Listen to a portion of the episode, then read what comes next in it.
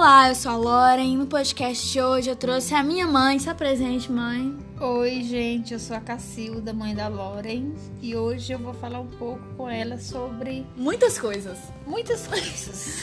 Mãe, a senhora gosta de morar aqui em Belo Horizonte?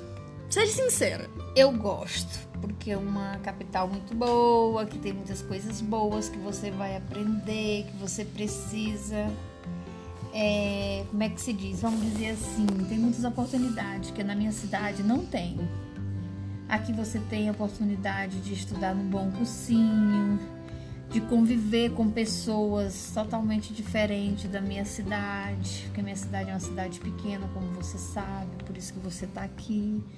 Então, isso levou é, a você vir para cá um monte de coisas boas que você poderia ter que lá não tinha, não tinha nem como você ter.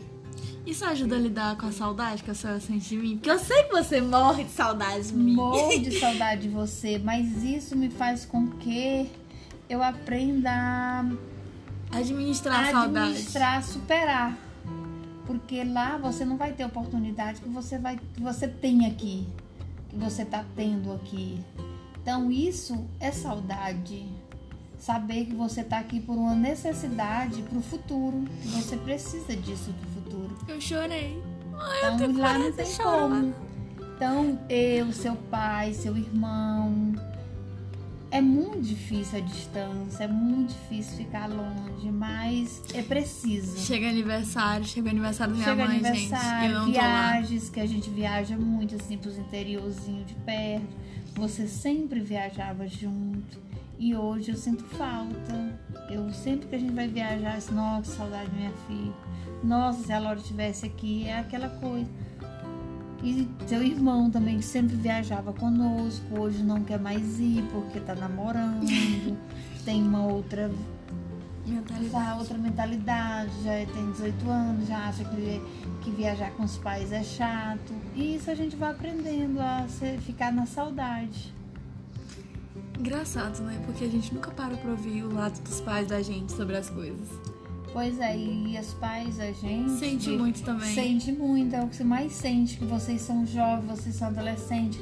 Quanto mais busca, mais quer descobrir, mais coisas novas tem. E a gente não, fica só na saudade, porque vai ficar ali em casa, vai ficar naquela coisa assim, só pensando como é que está, como é que vai ser. Engraçado que a avó Candia também passou por isso, né? Quando se sai de casa, será? Mas aí, quando eu saí, foi diferente. Foi pra casar, foi pra ter a minha casa. Já, os pais já ficam até satisfeitos, já fica naquela coisa assim de... Ai, teve que ir. Ah, não. Foi porque foi casar. Então É, deixa. Então é diferente. Mas você não, você saiu muito nova, você era uma criança, nunca tinha saído de longe da mãe, longe do pai, sempre viajavam pra longe, mas era junto. Então, quando você veio, Você achou Você- que eu ia voltar? você já passou seis meses sem me ver. Então foi muito difícil. Foi aquela coisa assim, disse, meu Deus. Mas eu aprendi assim, que tinha que vir mais cedo ou mais tarde. Então na primeira oportunidade você já veio. Então foi bom. Gente, é porque eu, eu, a gente é do interior do estado do Tocantins, né? É muito longe. Na minha cidade não tem muitos recursos. Apesar de ter uma faculdade federal lá, não tem o curso que eu quero. E não tem lá, não tem curso. Agora lá tem cursinho, essas coisas. Não tem nada.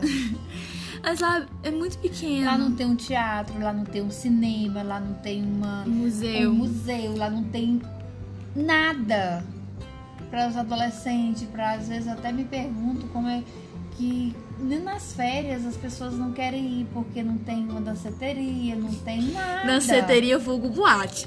Pois é, mas não tem nada para o jovem, não tem nada que chame a atenção.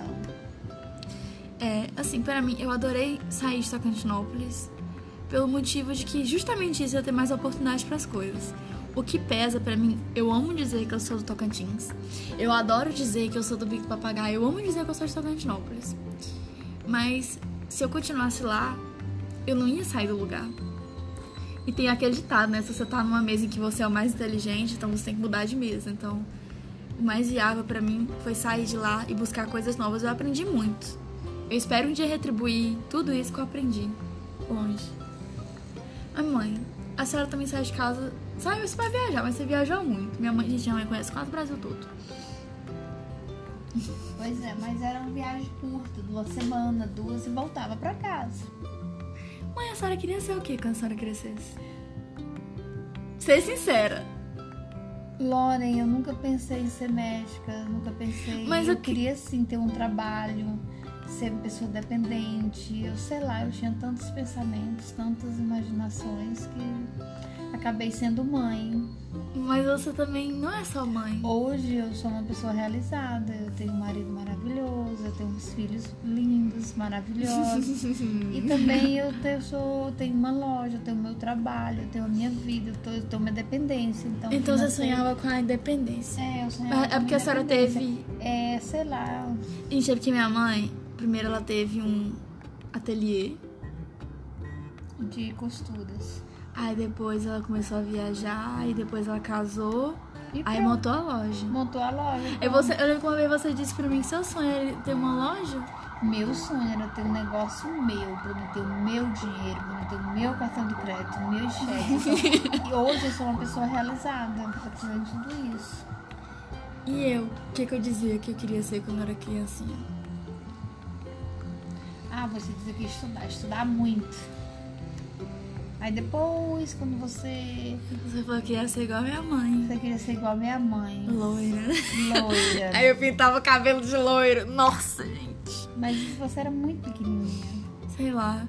Gra- Meus pais. É porque as minhas irmãs, meus sobrinhos, todos eram loiros.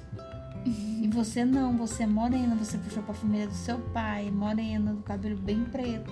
Então isso você não gostava, mas isso era quando você era pequenininha, 3, 4 anos, 5 anos, você não tinha entendimento ainda. É. Assim, quando eu era mais nova, desde cedo, meu pai sempre falou assim que a gente tinha que estudar. Então eu e meu irmão, todos os nossos sonhos eram voltados pra quê? Pra estudar. Estudar. Aí eu tive aquela fase de falar, eu vou ser professora, que eu ensinava minha boneca. Eu tive a fase de dizer que eu ia.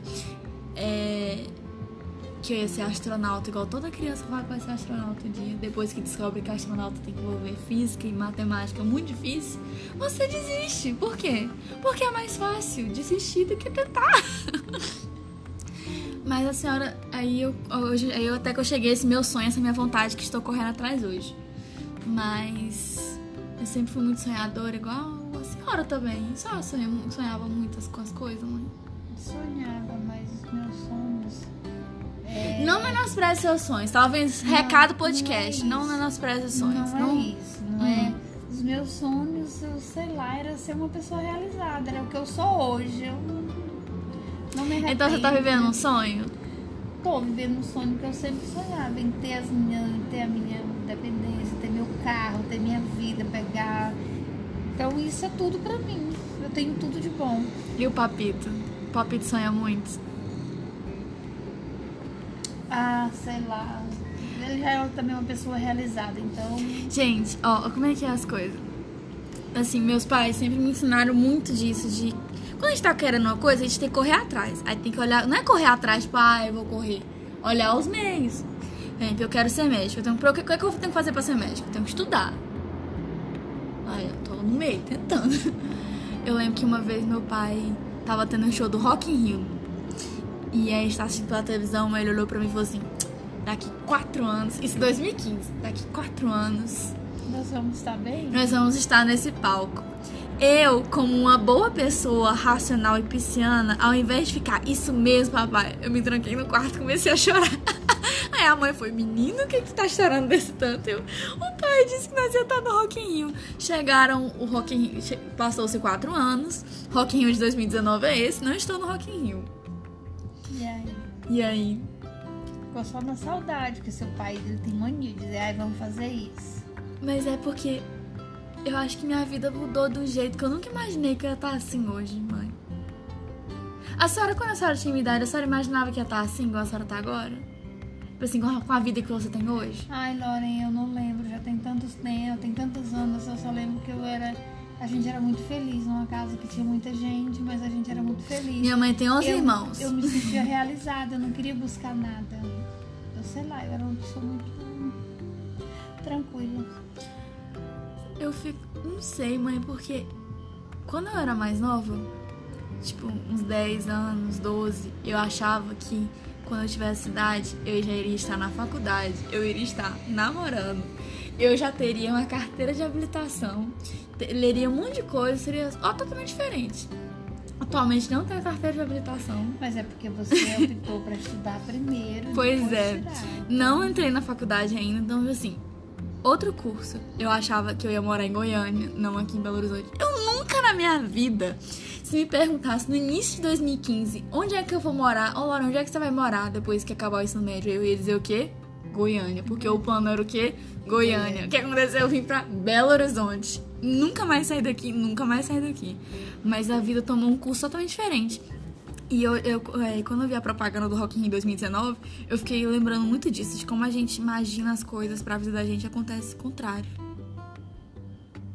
Ou o contrário, ou acontece exatamente a mesma coisa, ou toma um rumo que você nunca imaginou que ia tomar. Foi no meu caso, eu nunca imaginei que ia me mudar pra uma cidade que eu pudesse assistir show da Zélia Duncan de graça, show do Low Borges, que eu fosse no show do Rubel, eu nunca imaginei. Eu nunca imaginei que eu fosse morar do lado de um teatro, que eu fosse morar perto de museu. Minha mãe não gosta de museu. Ontem eu cheguei para levar ela no museu, ela, não acredito que você me trouxe aqui. Pra você ver, pessoas diferentes que são unidas pelo é amor. que eu não gosto. Não é que eu não me identifico. É porque eu fui criada em outra em outro lugar, em outro ambiente, vendo outras coisas. Então isso me, me Mas eu também. não, É gosto, mas mãe. Não, não é nem gosto. É, é como você é criada, você foi. Você gosta de ler, você gosta de descobrir as coisas. Então o museu ajuda demais. Você. Nossa, você tá lá, você vai ver o que você leu, você vai estar vendo. É, é diferente. Eu não me identifico. Gente, eu vou encerrar esse podcast agora. A mensagem desse podcast, igual todos os podcasts que eu gravo, eu deixo uma mensagem. É eu quis trazer o lado da minha mãe, tanto em relação à saudade como a perspectiva dos pais, e também pra mostrar um pouco, conversar um pouco com ela sobre outras coisas que a gente não conversa cotidianamente. E justamente pra falar como a vida da gente pode ser inesperada, ou pode acontecer tudo que você quer. E muita gente fala, ai, porque em, os sonhos a gente não consegue alcançar. E não, a gente talvez consegue alcançar. Depende, tudo depende. Nada na vida da gente é certo. E essa é a mensagem do meu podcast. Um beijo pra todo mundo. Manda beijo, mãe. Beijo pra todo mundo. É isso, muito obrigada.